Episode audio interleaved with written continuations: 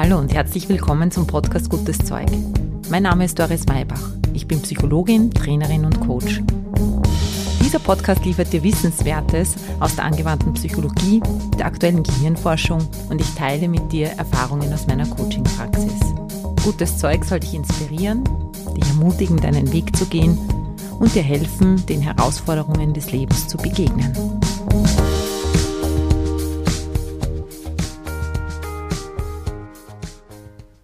Hallo, herzlich willkommen zu einer neuen Ausgabe des Podcasts Gutes Zeug. Heute gibt es ein berufliches Thema für dich. Es geht um die effiziente Gestaltung von Online-Meetings. Wir wissen da nach der Corona-Zeit sehr gut, was funktioniert und was nicht funktioniert, was sich bewährt hat und was sich nicht bewährt hat. Genau diese Erkenntnisse möchte ich mit dir teilen. Auch wenn du selber keine Meetings leitest, kann diese Folge für dich hilfreich sein, einfach weil es auch Aufschluss darüber gibt, wie du als Teilnehmerin, als Teilnehmer in Online-Meetings tickst und was du brauchst, damit du überhaupt deinen Beitrag leisten kannst. Ich würde sagen, wir starten gleich los.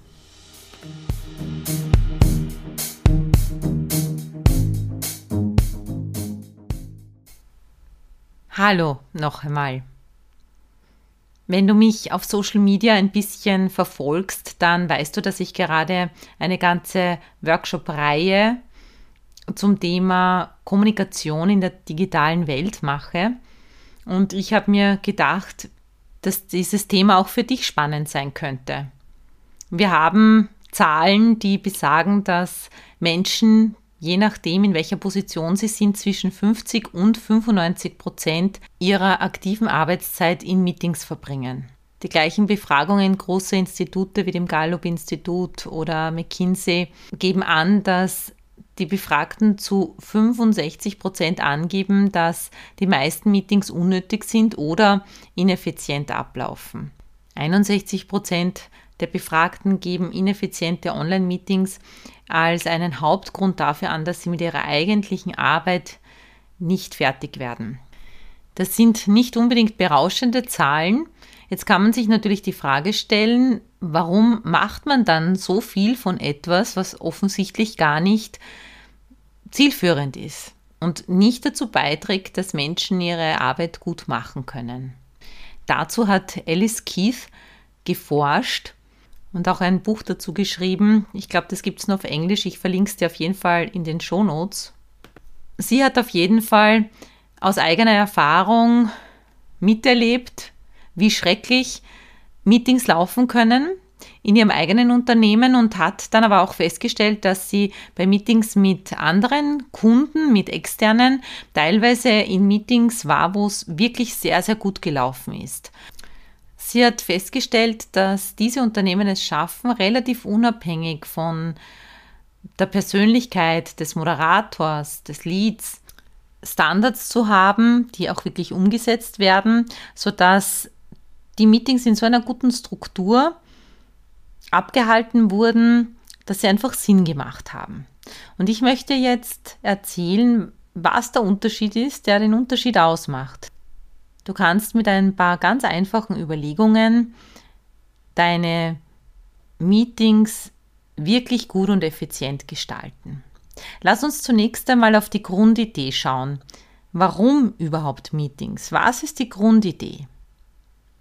Der einzige Grund für ein Meeting ist die Zusammenarbeit.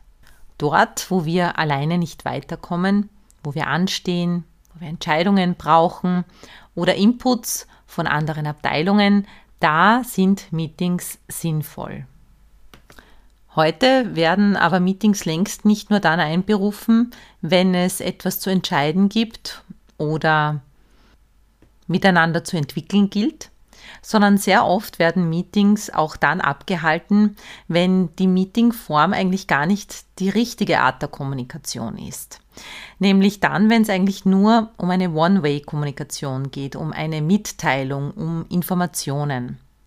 Es hat sich da ein bisschen eine Unkultur eingeschlichen in auch der Corona-Zeit, weil man sich gedacht hat oder viele sich gedacht haben, das ist ganz einfach, ein Meeting einzuberufen. Wenn ich den anderen nicht mehr spüre, dann brauche ich nur ein paar Mausklicks und ich habe den, egal wo der sitzt, schon bei mir.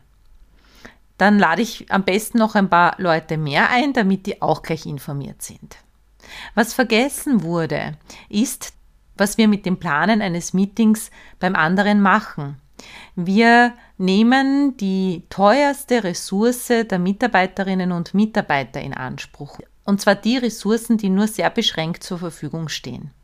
Und diese Ressourcen sind Zeit. Und die zweite Ressource, die nur beschränkt verfügbar ist, ist Aufmerksamkeit. Und beides forderst du von den Menschen, die du zum Meeting einlädst. Wenn du um 9 Uhr ein Meeting planst, dann müssen alle, die an diesem Meeting teilnehmen, ihren Arbeitsalltag um dieses Meeting herum planen. Ein Meeting ist eine Kommunikationsform, die synchron läuft, das heißt nicht zeitversetzt, sondern simultan. Jeder der Beteiligten muss zu diesem Zeitpunkt online sein damit ihr euch in dem Zimmer treffen könnt. Als ersten Impuls, wenn du Meetings planst, möchte ich dir deshalb mitgeben, nochmal zu überlegen, ob überhaupt alle Meetings, die du im Moment so geplant hast, vielleicht auch die Schuhe fix ist, ob die wirklich notwendig sind. Dienen sie der Zusammenarbeit? Was heißt das Zusammenarbeit? Zusammenarbeit ist immer dann notwendig, wenn wir einen Ball von A nach B bewegen wollen. Wir brauchen eine Bewegung in einem Meeting. Der Ball ist da hier natürlich eine Metapher, dass etwas weitergeht. Wir nehmen diesen Ball auf im Meeting und mit diesem Ball muss etwas geschehen. Und wenn wir diesen Ball nur besprechen und wieder hinlegen an der Stelle, wo wir ihn aufgenommen haben, dann ist es ein ineffizientes Meeting. Deshalb gebe ich dir einen Tipp. Wenn du nur Informationen verteilen möchtest, wenn du Menschen auf den gleichen Stand bringen willst, dann wähle vielleicht andere Formen der Kommunikation. Du kannst eine kurze Audio machen, du kannst ein kurzes Video machen, du kannst die Menschen, die wirklich etwas zu entscheiden haben oder die du wirklich brauchst für ein Brainstorming in einem Meeting zusammenfassen. Und kannst allen anderen, die zwar informiert werden müssen, wie es weitergeht, die aber nicht am Entscheidungsprozess oder überhaupt am Prozess teilnehmen brauchen, denen kannst du diese Zeit, dieses Meeting ersparen und ihnen diese Information weitergeben, die sie dann in Form einer Audio oder eines kurzen Videos konsumieren können, wann sie Zeit haben.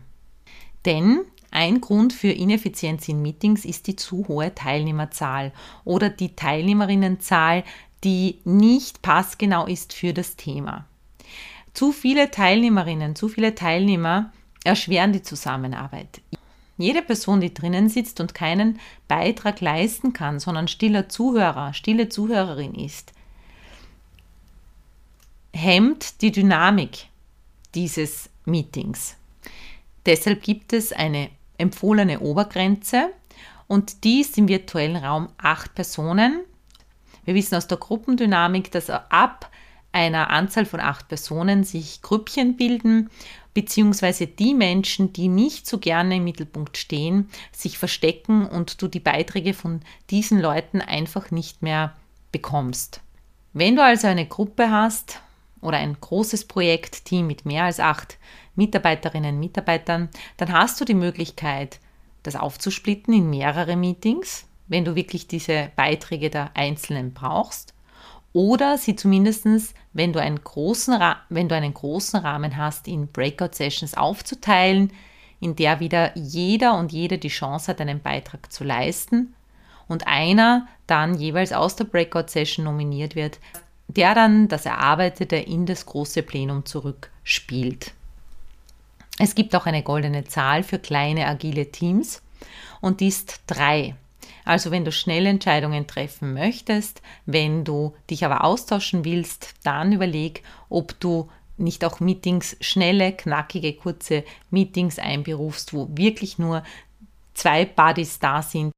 Ein weiterer Knackpunkt für die Effizienz von Meetings ist die Dauer der Meetings. Wir haben oder viele von uns haben den Fehler gemacht, die Zeiten einfach von der analogen Welt in die digitale zu übersetzen. Also ein Meeting, das eine Stunde, eineinhalb Stunden gedauert hat, im normalen Alltag, wurde in Corona-Zeiten eins zu eins dann übertragen auf die digitale Welt. Und das funktioniert nicht. Du selber hast es schon erlebt, vielleicht hast du auch den Begriff schon mal gehört. Es gibt diese Zoom-Fatigue. Was ist damit gemeint? Es ist eine Müdigkeit, die wir haben, weil wir den ganzen Tag oder viel zu viel vor dem Computer sitzen. Was passiert in einem Online-Meeting? In einem Online-Meeting passiert Folgendes. Du bist eigentlich wie in einem schlecht synchronisierten Film. Du siehst sehr lückenhaft und zeitverzögert bestimmte optische Impulse. Manche Menschen haben die Kamera an, manche nicht, haben einen Hintergrund. Man sieht die Leute, wenn man sie sieht, nur bis zu den Schultern.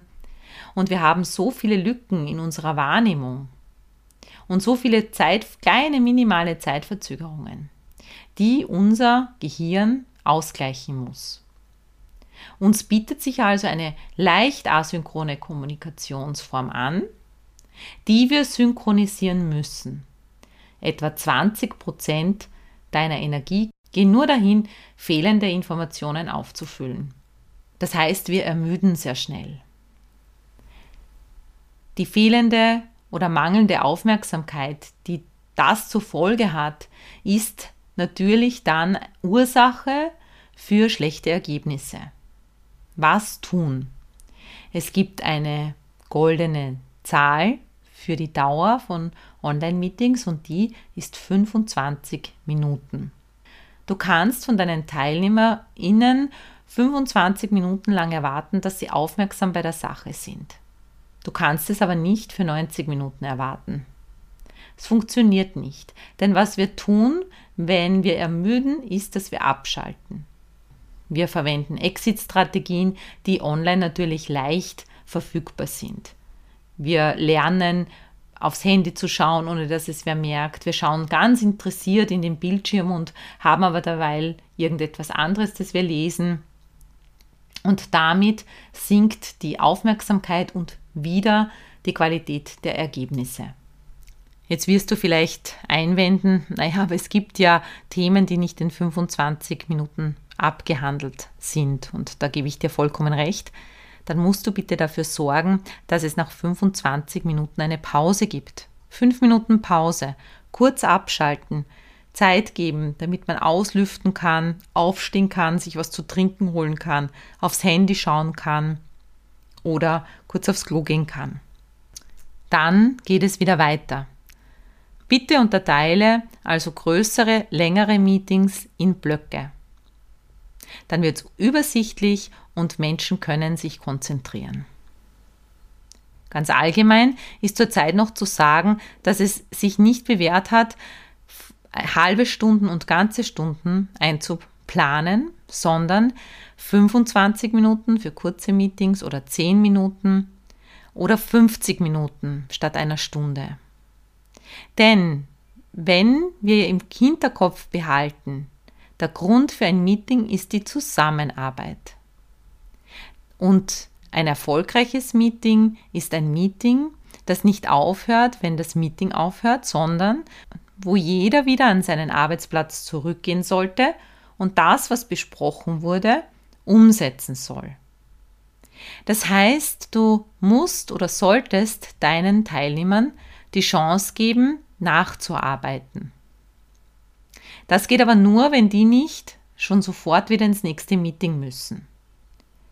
Plane daher immer fünf bis zehn Minuten mindestens ein, damit deine Leute die Möglichkeit haben, nachzuarbeiten und vor allem bis zum Ende deines Meetings dabei zu sein.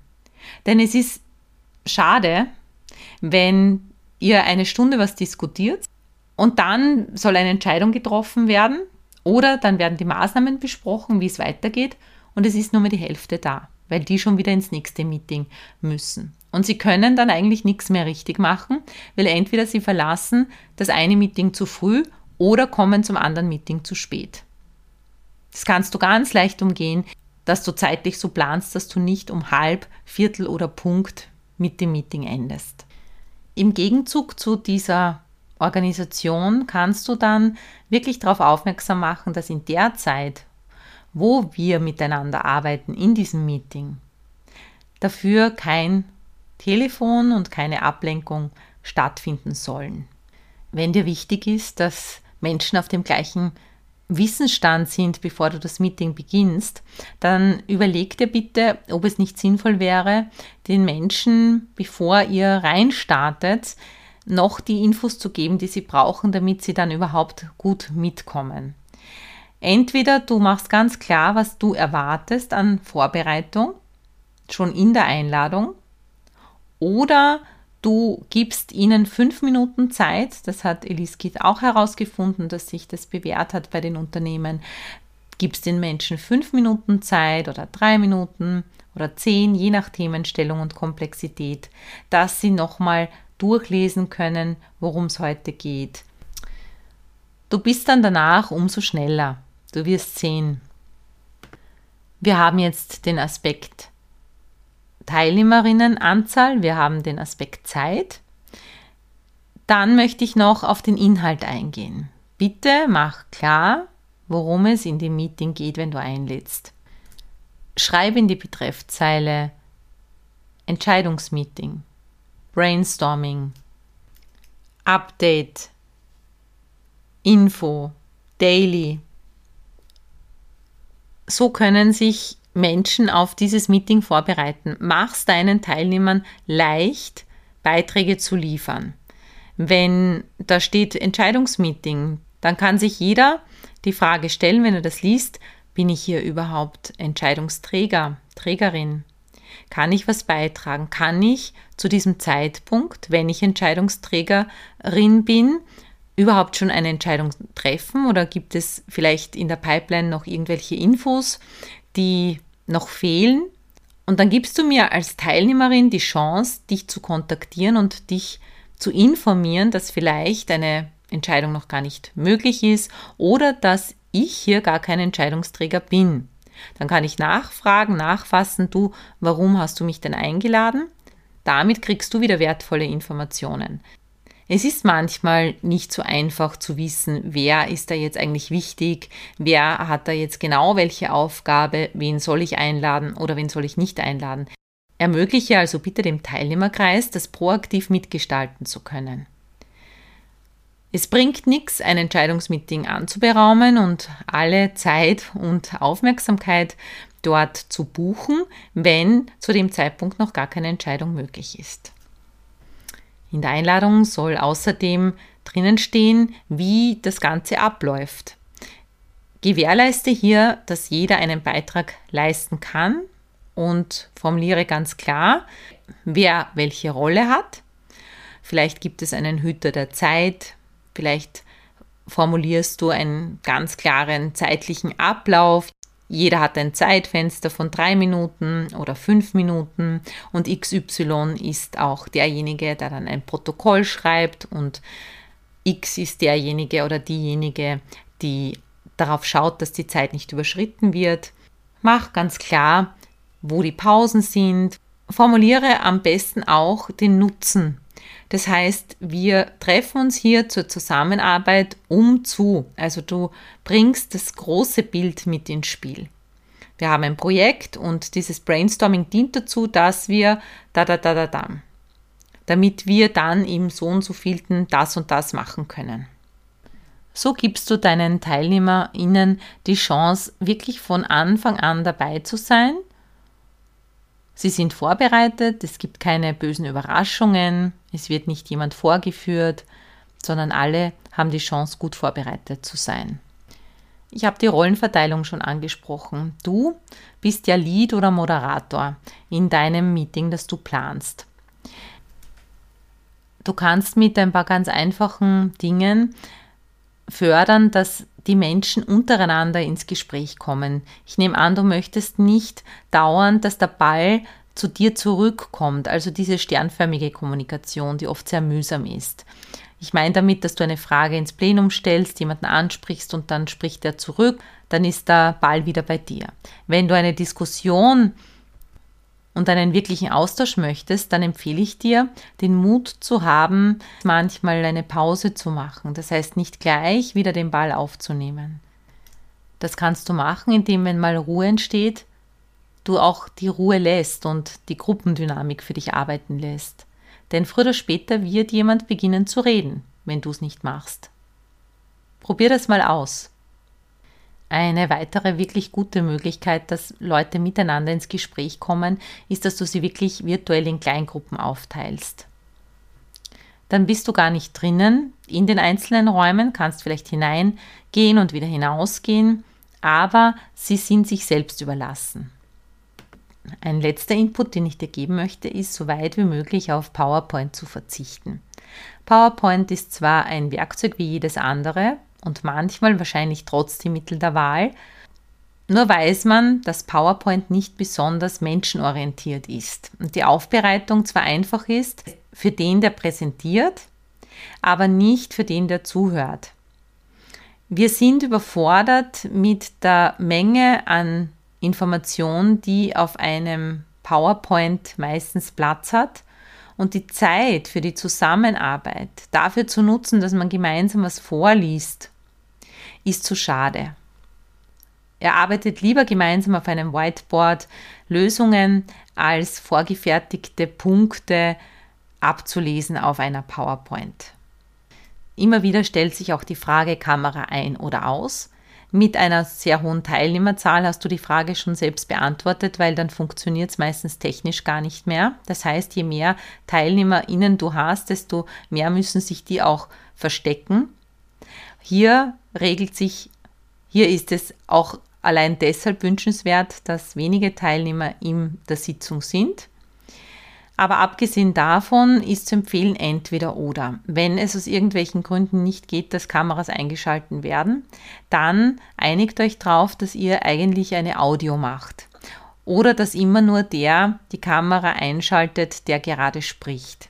Ansonsten gibt es sowas wie eine zwei Klassenkommunikation. Da gibt es die, die die Kamera eingeschaltet haben, die meistens dann auch aktiver sind und die, die rundherum stehen. Gefühlt sitzen die einen im Sesselkreis und beteiligen sich aktiv und die anderen, die dann nur so Nummern sind, Initialen oder Fotos im Hintergrund, die treten gar nicht in Erscheinung. Wenn du also Meetings planst, dann bring auch hier Klarheit hinein. So, das waren jetzt einmal ein paar der wichtigsten Punkte für dich, wenn du Meetings planst. Ich hoffe, es hat dir schon einmal einen Eindruck vermittelt. Es gibt zu dem Thema natürlich noch einiges mehr zu sagen. Vielleicht mache ich da auch mal eine Folge jetzt von Teilnehmerinnenseite, was man da tun kann, wenn man eben Teilnehmerin ist, wie man sich da proaktiv einbringen kann und sich auch Raum nehmen kann im virtuellen Raum. Aber das sprengt jetzt hier den Rahmen. Falls du Führungskraft bist oder ein Unternehmen hast und dir jetzt denkst, hm, das wäre mal auch ganz gut für unser Unternehmen, dass wir da uns bewusst damit auseinandersetzen und unsere Online-Meeting-Kultur auf das nächste Level bringen, dann melde dich doch einfach bei mir. Vielleicht finden wir da eine Form der Zusammenarbeit. Ansonsten wünsche ich dir mit diesen Tipps und Tricks viele erfolgreiche, effiziente Meetings wir hören uns wieder, wenn du Lust hast, in 14 Tagen mit einem neuen Thema. Bis dahin alles Liebe. Baba!